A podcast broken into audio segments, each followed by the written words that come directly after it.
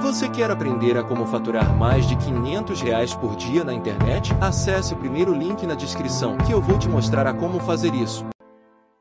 Pela primeira vez na história da humanidade, a geração que vem agora é mais burra do que a que existe que, que se espera que aconteça? A gente faz uma construção de conhecimento, de cultura, a gente transmite esse conhecimento por meio da linguagem. Isso é extremamente importante, cara. Porque uma das formas da gente transferir o conhecimento para as outras pessoas é por meio da linguagem. Muitos anos, milhares de anos atrás, quando a gente não tinha escrita, como é que você fazia, cara? Ah, você descobriu um novo conhecimento, então beleza, se eu pegar isso aqui e colocar X ingrediente de tal, X de não sei o que, vai sair isso daqui, você deixar tanto tempo no fogo? Como, como é que replica se você anos. não pode passar para a é. pessoa num livro? E esse pesquisador, esse, esse neurocientista, o Desmourguet, nesse livro, ele basicamente argumenta que mesmo a gente tendo hoje todas as ferramentas possíveis para transmitir para a próxima geração os De conhecimentos que a gente como nunca tivemos. Exatamente, cara. A principal tese pano de fundo desse pesquisador é que nós estamos sendo esmagados pelo nosso próprio crescimento,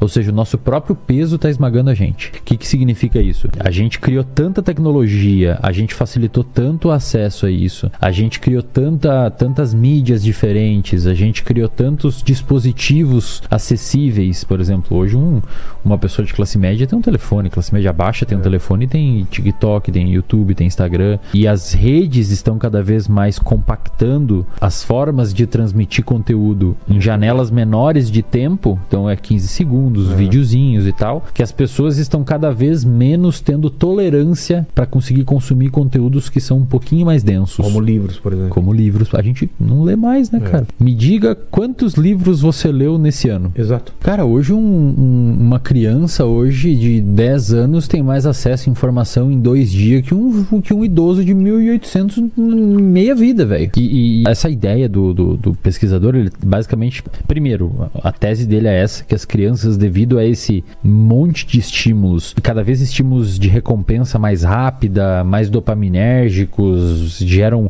um, picos de euforia. É. Pô, você vê, imagina, cara. Você já viu a estrutura do TikTok? Ele é muito imersivo. Por quê? Você já, ele não tem borda, cara. O vídeo tá na tela inteira. É.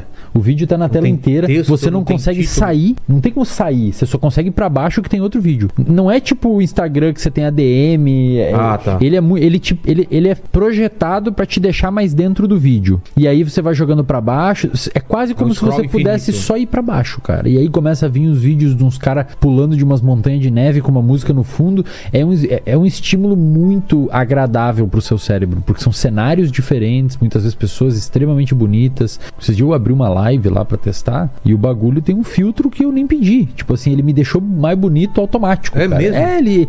É, é um, é todo um esquema organizado para deixar o ambiente extremamente agradável e deixar você preso dentro dele. É, inclusive tem pesquisas que já saíram mostrando que o TikTok tem um, dá picos de neurotransmissores envolvidos com fixação no conteúdo e, e gera um certo tipo de, de aprisionamento ali do, da atenção do sujeito. Então assim, o, a, a tese desse pesquisador ele fala assim, cara, como a gente está tendo cada vez mais conteúdos rápidos, relativamente superficiais por conta de uma inerência à velocidade do conteúdo, a, as crianças e os jovens adultos não estão é, sendo submetidos a algum tipo de desafio maior desde cedo. Entendi. E, portanto, isso meio que mima o cérebro delas. Tem uma coisa que eu gosto de falar que eu chamo de percepção de esforço. O que, que é percepção de esforço? Se nós dois levantarmos isso daqui, os dois pesam a mesma coisa é. e a gente levantou de uma altura igual. Então, tá. digamos, a gente fez o mesmo movimento do, do ponto de vista físico. Agora, se alguém passar um questionário para nós de percepção subjetiva de esforço, você vai relatar quanto você se esforçou para fazer isso e quanto eu me esforcei. Dá para fazer coisas semelhantes no sentido intelectual. Então, digamos assim, a gente pega cada um livro, a gente lê um capítulo capítulo de um livro e alguém pergunta para nós quão custoso foi para você ler esse capítulo ah, do tá. livro. Quão custoso foi para você se aprofundar nesse capítulo do livro, entender o capítulo do livro. Hoje em dia, as crianças e os adolescentes estão cada vez falando mais que é muito mais custoso do que uma pessoa, por exemplo, a geração dos pais, muitas vezes. Por quê? Porque o cérebro está se acostumando a ter contato com coisas mais rápidas e mais fáceis. O nosso cérebro, ele é muito parecido do ponto de vista metafórico, é, explicando a parte funcional dele, com um músculo. Então, se você vai na academia e você faz um supino de 10, o seu músculo ele se adapta frente àquele é, estímulo resistido, Não. as fibras hipertrofiam, é, elas rasgam, você come, você fortalece, fortalece aquele músculo para no outro dia você conseguir levantar 11. E daí pra... Ou semana que vem você vai levantar tá. 12 e daqui 5 meses vai levantar o 15. O cérebro é parecido? Muito. Claro que ele não cresce do ponto de vista físico, Sim. mas existem estruturas dentro do nosso cérebro que são a gente chama de neurônios, que são as células do nosso cérebro, e esses neurônios, eles se conectam uns com os outros. As sinapses, exato. E aí existe uma máxima de um pesquisador que, que viveu na década de 50, foi, foi, era um psicólogo de Harvard, chamado Donald Hebb. Ele diz que neurônios que disparam juntos, isto é, células que, que, se, que disparam é quando ele está ligado, digamos assim. Neurônios que disparam juntos se fortalecem juntos. O que, que significa isso? Digamos que você vá aprender que a capital do Brasil é Brasília. Isso é uma memória que você formou. Quando você forma essa memória, vamos imaginar que existe aqui essa parede toda é feita de neurônios do seu cérebro. Quando você forma essa memória, algumas das luzes dos fios aqui da parede disparam, tá. outros não. Uns sim, outros não. Como se ficasse uma trilha dentro do seu cérebro. Essa trilha, quanto mais você fortalecer e mais você usar ela, mais forte ela tende a ficar. Então, uma das melhores formas de você fortalecer o seu cérebro Como é um caminho. campo de grama que você passa todo ah, dia. Tá.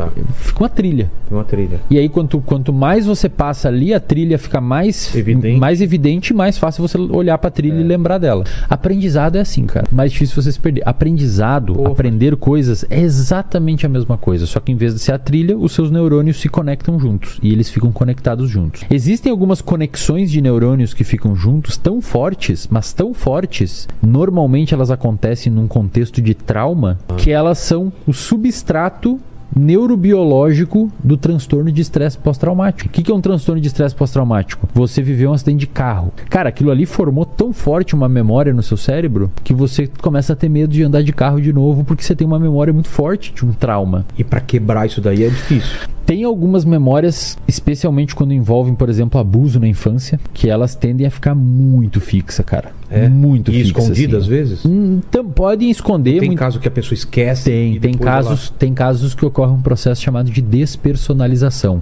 Isso é muito louco, cara. O cérebro, ele meio que faz você ter uma vai parecer bem maluco isso, mas é, é, é uma situação bem estranha mesmo. Despersonalização é tipo quando você sai de você e você se enxerga de fora, como se você fosse outra pessoa. Entendi. E o cérebro tende a fazer isso em alguns transtornos de estresse pós-traumático que tem despersonalização junto, principalmente com abuso e principalmente sexual, não necessariamente físico, mas sexual. Abuso sexual é um trauma muito forte para o nosso cérebro, muito agressivo, preditor de muitas doenças psiquiátricas na idade adulta. E muitas vezes o cérebro tira a sua percepção de que é você no momento do trauma, quase como se fosse uma forma de se proteger de você falar, não, não fui eu que passei por aquilo, foi outra pessoa. De tão Sim. agressivo que é. Então aquela memória fica forte e para quebrar, cara, é muito complicado, mas envolve um processo gigantesco de psicoterapia, que a gente chama de psicoterapia cognitiva comportamental. Então é importante para o ser humano em geral ter o que a gente chama de repertório comportamental. O que é repertório comportamental? Você se submeter a diversas situações, mesmo que essas situações sejam, sejam nocivas. Porque assim, pensa assim, ó, pô, é um tema assim, é complicado porque muita gente pode entender errado, mas um dos problemas que está por trás desse emburrecimento das gerações atuais é uma hiperproteção dos pais. Então, por exemplo, a criança vai para a escola e tem que apresentar um trabalho, aí a criança chora em casa, fala pro pai que não, não quer, não quer apresentar o trabalho, aí o pai liga para a diretora, fala: "Pô, não tem como é.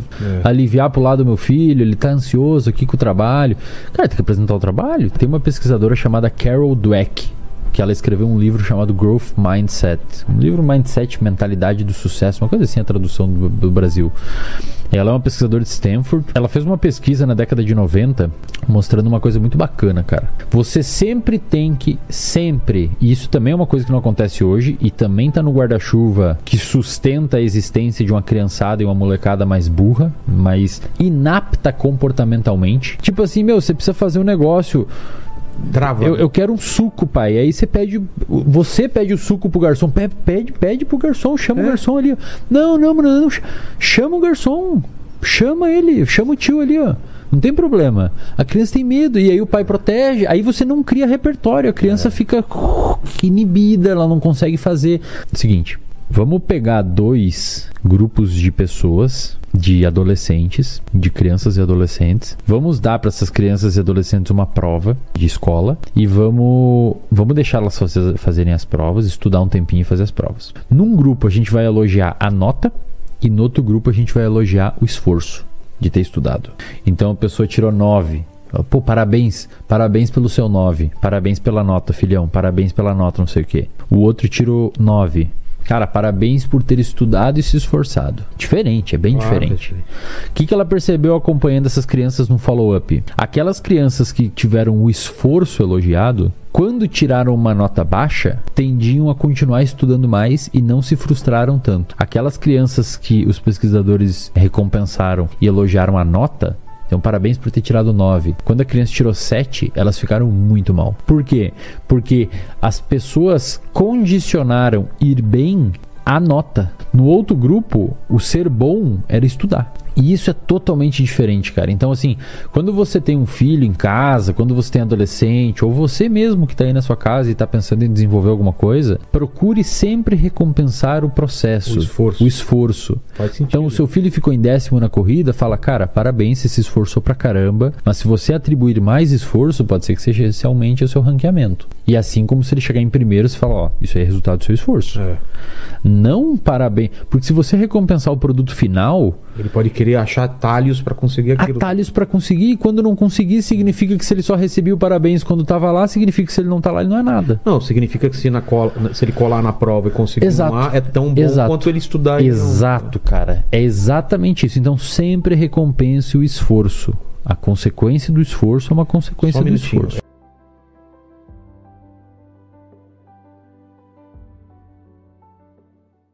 Você gostaria de viver de YouTube, fazer seu próprio horário, trabalhar de onde você quiser e principalmente gerar muita receita? Finalmente a gente lançou o Viver de YouTube, que é o único treinamento no mercado que vai te acompanhar do zero até a criação do seu canal de sucesso. Basta garantir sua vaga clicando no botão abaixo para começar seu império no YouTube, hein?